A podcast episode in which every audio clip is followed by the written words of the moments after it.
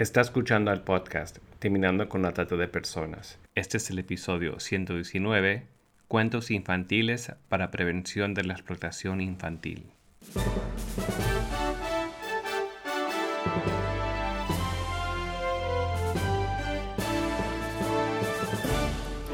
Bienvenido al podcast Terminando con la Trata de Personas.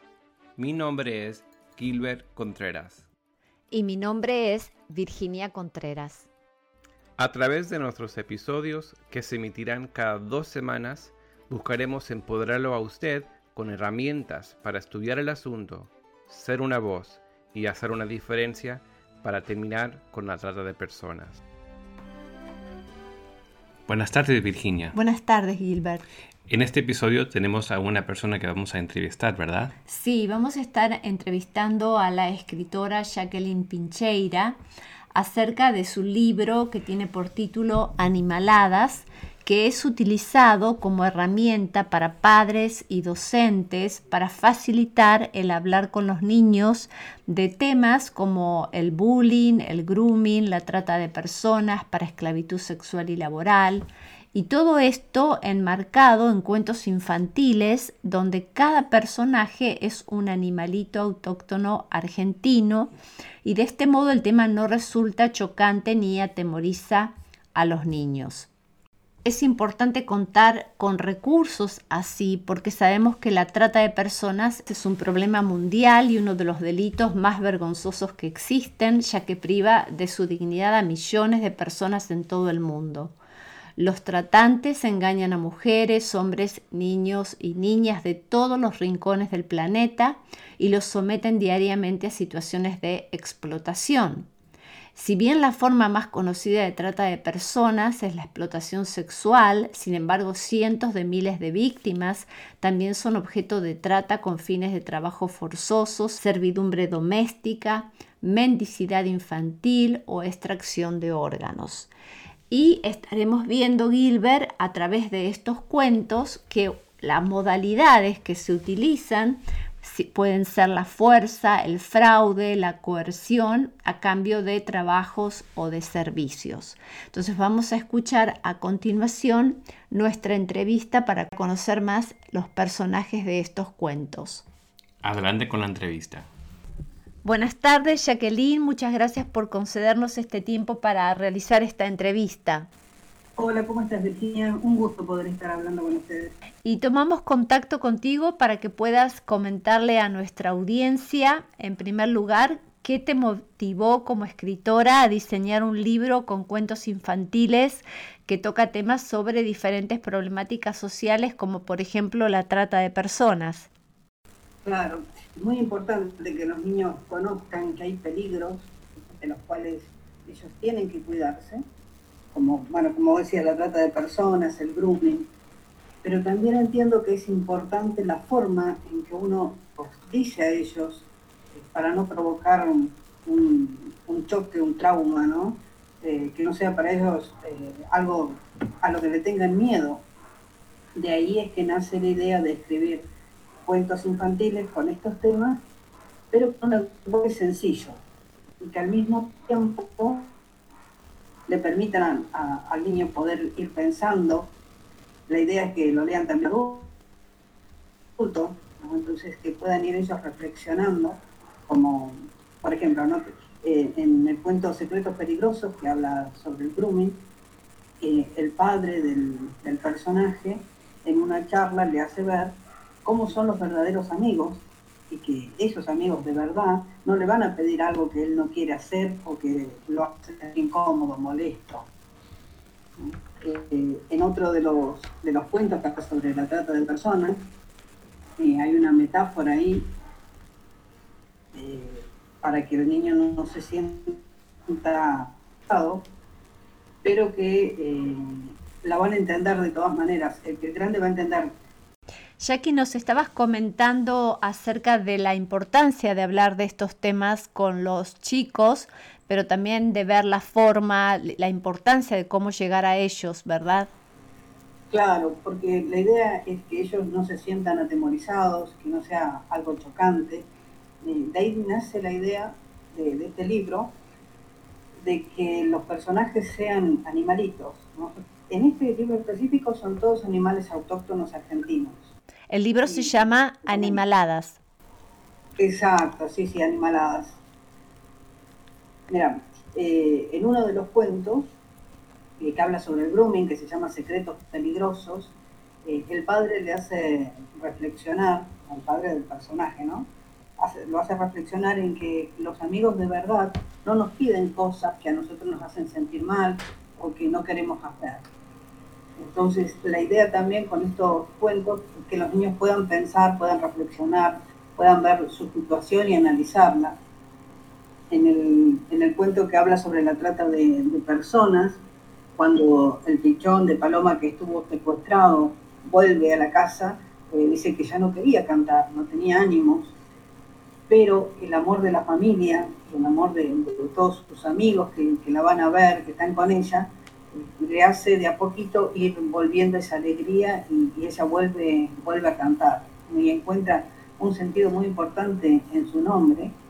Eh, ella se llama Filomena, la palomita, y descubre que ese nombre significa la muy querida, la muy amada. Entonces, eh, encuentra también el sentido de, su vida en, la relación con su familia y con sus amigos.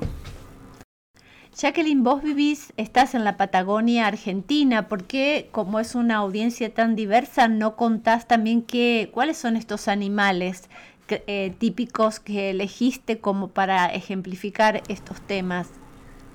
Bueno, en el, en el cuento que habla sobre la, esclavitud para trabajo, eh, el personaje principal es un hornero y el que lo ayuda y lo saca de, toda esta situación es un guanaco, que acá en la, Patagonia es muy importante. De hecho, en el cuento lo presenta como eh, un rey, que es familia de los camélidos tan importantes de, desierto y primo hermano de las llamas del norte. Entonces también a los niños les hace este, este recuento que está en la parte divertida, digamos, la parte linda de ellos, ir conociendo, y, que todo eso es verdad, ¿no? Incluso la ruta que se usa, que yo cuento ahí, también es verdadera. Hablamos de un puma, que también es muy conocido acá en la Patagonia, de los guacamayos del norte. Va tomando todos animalitos que así el niño lo lea en Misiones o lo lea en, en Neuquén, donde estoy yo, o lo lea más al sur, va a reconocer que esos son animales argentinos. ¿Y para qué edades están dirigidas las historias de este libro en particular? Bueno, mira, eso lo trabajamos mucho, abarca una franja importante, aproximadamente desde los 5 años, 4 o 5 años, hasta los 11, 12, eh, estuvimos trabajando en la edición para que pueda abarcar. Entonces tiene un lenguaje sencillo, no, tiene palabras rebuscadas, pero a su vez tiene metáforas un poco más elaboradas. Y también tiene el aval de una psicóloga social que eh, está especializada en lo que es terapia para niños, terapia artística para niños y adolescentes. Y lo que hicimos también durante la edición fue eh, pasárselo a varias docentes de nivel primario y de nivel inicial para que nos dieran su aporte, para que nos dijeran, bueno, a ver, si ellos lo usarían, qué le cambiarían. Se trabajó mucho en, la parte editorial de, este libro. Qué importante, qué bueno para poderlo poner en manos de los padres para que lo lean con, sus hijos, pero también en el ambiente educativo de tal vez escuela primaria. Sí, totalmente, es, la idea, es la idea, que se pueda usar, que sea una herramienta que los docentes puedan tener para usar. Creo que no hay muchas herramientas de este estilo ¿Y cómo está ilustrado el libro? Bueno, eso fue un poco cómico. Em, mi primer oyente fue mi hija, en ese momento tenía unos nueve años, y yo quería ver la, reacción de los niños frente a los cuentos. Y bueno, ella es, ella es dibujante, está innata, es parte de la familia, somos artistas. Eh, la otra mayor canta. Entonces, esta pequeña empezó a dibujar al, dibujar los personajes eh, principales del cuento, de, todos los cuentos. Y cuando estábamos haciendo la edición, dijimos, bueno, qué mejor que el libro vaya con, los dibujos de lo que pudo reflejar un niño de lo que, lo que a ella le impactó. Así fue que hizo los, dibujos de todos los personajes, los principales. Después nosotros, bueno, ya en edición se trabaja todo lo que es el contorno del dibujo y demás, pero el, el dibujito principal, el personaje principal lo hizo ella a los nueve años. Qué importante, qué, qué buena forma también de llegar, ¿verdad? Porque no hay mejor crítico que otro niño para, para un mensaje así. Sí, totalmente. es más, yo estaba feliz de poder dibujar esto. Específicamente en el cuento que tratas el tema de trata de personas, tal vez podrías contarnos eh, la forma de captación que tienen para esta al personaje de la historia, ¿no? Como para llevarlo a un camino de esclavitud. Hay dos, dos cuentos que hablan sobre la esclavitud, uno para, para trata de personas, para esclavitud sexual, y el otro que es para esclavitud laboral. En cuanto a este de esclavitud laboral, lo que yo hice fue recrear eh, la forma en que los captan. Por ejemplo, acá hay un, un pichón de hornerito que trabaja mucho y no logra eh, llegar a, poder estudiar, a poder superarse. Y se encuentra con una gallina, una señora, que lo capta, le dice que ella conoce una familia que vive en la ciudad y que lo va, lo va a ayudar, lo va a ayudar a poder estudiar y que también ellos se van a encargar de que su mamá esté bien, que no le falte nada. Entonces, eh, cuando el hornerito más tarde reflexiona, dice, no lo pensé, y me fui con ella. Cuando se despierta, porque en el, viaje a la ciudad de, de, Homero se queda dormido, o lo duermen, y cuando despierta está acá en la Patagonia, está solo, y se descubre con que lo han vendido para esclavitud. Entonces la ruta que, yo hago en el cuento, eh, al Homero se lo capta en Misiones, termina acá en la Patagonia, esa ruta es real. La forma en que lo captan también, ofreciéndole un, trabajo mejor o que va a poder estudiar, y que se va a poder superar. Esas son las formas reales en que captan a las personas.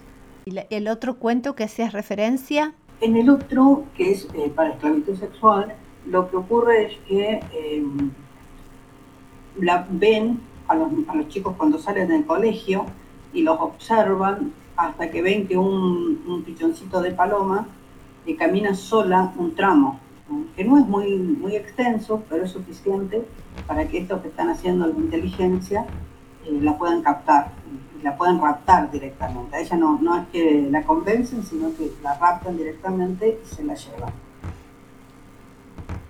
Te puedo contar un pedacito de alguna de las escenas, si querés, como para que vean cómo está escrito el lenguaje. Sería muy lindo escucharte.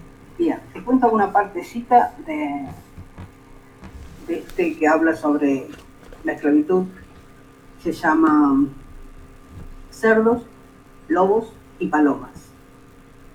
Dice así.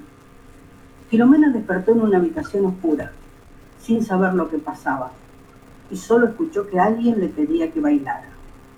Al principio se negó, pero pronto comprendió que ella era una esclava de ese cerdo malvado que sus sirvientes, los lobos, no le permitirían desobedecer. Un día, el cerdo hizo más que mirar y trató de tocar su cara. ¡Oh, no! Con esas patas todas sucias. Me va a ensuciar las plumas, gritó Filomena. Y aunque trató de huir, no tuvo más remedio que soportar que el barro ensuciara sus plumas. Filomena ya no quería bailar y no tenía fuerzas ni razón para cantar, ni siquiera cuando estaba sola. Pero una noche la despertó un ruido afuera. Se escuchaba aullar los lobos, las gallinas cacareaban, por el aire volaban plumas y un rugido retumbaba. De un zarpazo el jaguarete abrió la puerta de su jaula y aunque Filomena no estaba muy asustada, supo que este valiente era el héroe que tantas veces había soñado que llegara. Aquel fue un día memorable, porque Yaguareté y sus amigos salvaron a Filomena y a cientos de pichones que estaban en esas, en esas jaulas. Cerdo, quiso escapar. Cuando vio que estaba atrapado y que atrapaban a los lobos, pero tenía tanto lodo en las patas que resultó fácil para el puma seguir, sus huellas y atraparlo en su corral. sigue un poquito más, pero ahí se da una idea, creo, de cómo, cómo está contado, cómo son las, las metáforas que, que vamos usando. ¿Cómo se puede conseguir el libro Animaladas, Jacqueline? Por el momento lo tenemos solamente en Mercado Libre. Poniendo el nombre Animaladas, guion mi nombre, Jacqueline Pincheira, eh, salta enseguida el link. En este cierre, Jackie, ¿qué más quisieras decir respecto a este libro? Mira, este no solamente habla sobre la trata y sobre el grooming, también habla sobre el bullying, que es muy importante, eh, y ver, por ejemplo, en el, que habla sobre el, sobre el bullying, es un patito que es un poquito tartamudo, y él logra salir de eso mirándose al espejo y viendo lo, importante que es, y que no hay otro como él, que es único, que es irrepetible. Y también le dice eso, el patito, le dice eso al lector. Entonces el niño que está leyendo se va a sentir también identificado, porque el, patito le dice, vos también sos único, vos también sos especial. Espero que, que este libro sea una herramienta didáctica para los docentes y también que pueda servir a los padres, que podamos transmitir a los niños que aunque hay peligros, eh, mamá, papá están ahí para ayudarnos, para protegernos y que, como decía en Secretos Peligrosos, hay secretos que no hay que guardar. Que, este libro sea realmente una, una herramienta, es, para eso fue creado, que sea una herramienta didáctica. Y para iniciar estas conversaciones, como decías, pero con herramientas que puedan estar adaptadas al lenguaje de los niños. Claro, claro, exactamente. Que, el niño además disfrute con estos cuentos. Bien. De hecho, eh, a los que lo han adquirido me han mandado fotos de los niños leyendo los cuentos y es algo que ellos disfrutan como literatura, además de eh, que van aprendiendo y que van sabiendo que hay algunos peligros y cómo salir de ellos. Bueno, muchísimas gracias Jacqueline por esta entrevista, por tu tiempo y una vez más vamos a estar poniendo toda la información para que muchos puedan tener acceso al libro. Me alegra Virginia que en nuestro podcast podamos dar visibilidad a muchas personas y organizaciones que proporcionan recursos preventivos para enfrentar diferentes problemáticas sociales.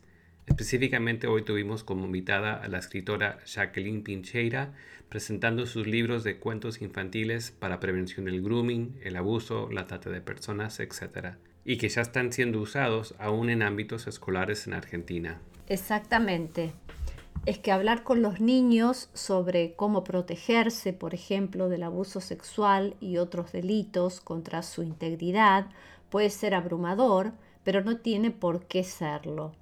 Por eso el uso de libros adecuados, como los que hoy presentó nuestra entrevistada, puede ayudar a padres, madres y adultos de confianza a iniciar algunas conversaciones realmente importantes con los menores sobre lo que es apropiado, los límites que se deben establecer y cómo mantenerse a salvo. Hay una variedad de libros escritos para proporcionar a los niños las habilidades que necesitan para protegerse, por ejemplo, del daño sexual y para alentarlos a hablar de estos temas. Pero lo importante es que estén escritos, como se señaló en la entrevista, de una manera que no sea amenazante para los menores, para que sean beneficiados un gran número de niños y sus familias proporcionando orientación y tranquilidad a los padres y maestros por igual, que como señalé pueden sentirse intimidados o carecer de confianza en compartir información de prevención de estos delitos. Recordemos que educar mejor a los niños sobre sus derechos personales y cuerpos ayudará a empoderarlos y reducir la probabilidad de que sean abusados. Es más, una investigación realizada encontró que los abusadores eran menos propensos a abusar de los niños que conocían los nombres anatómicos de sus partes del cuerpo. ¿Alguna recomendación final para los adultos?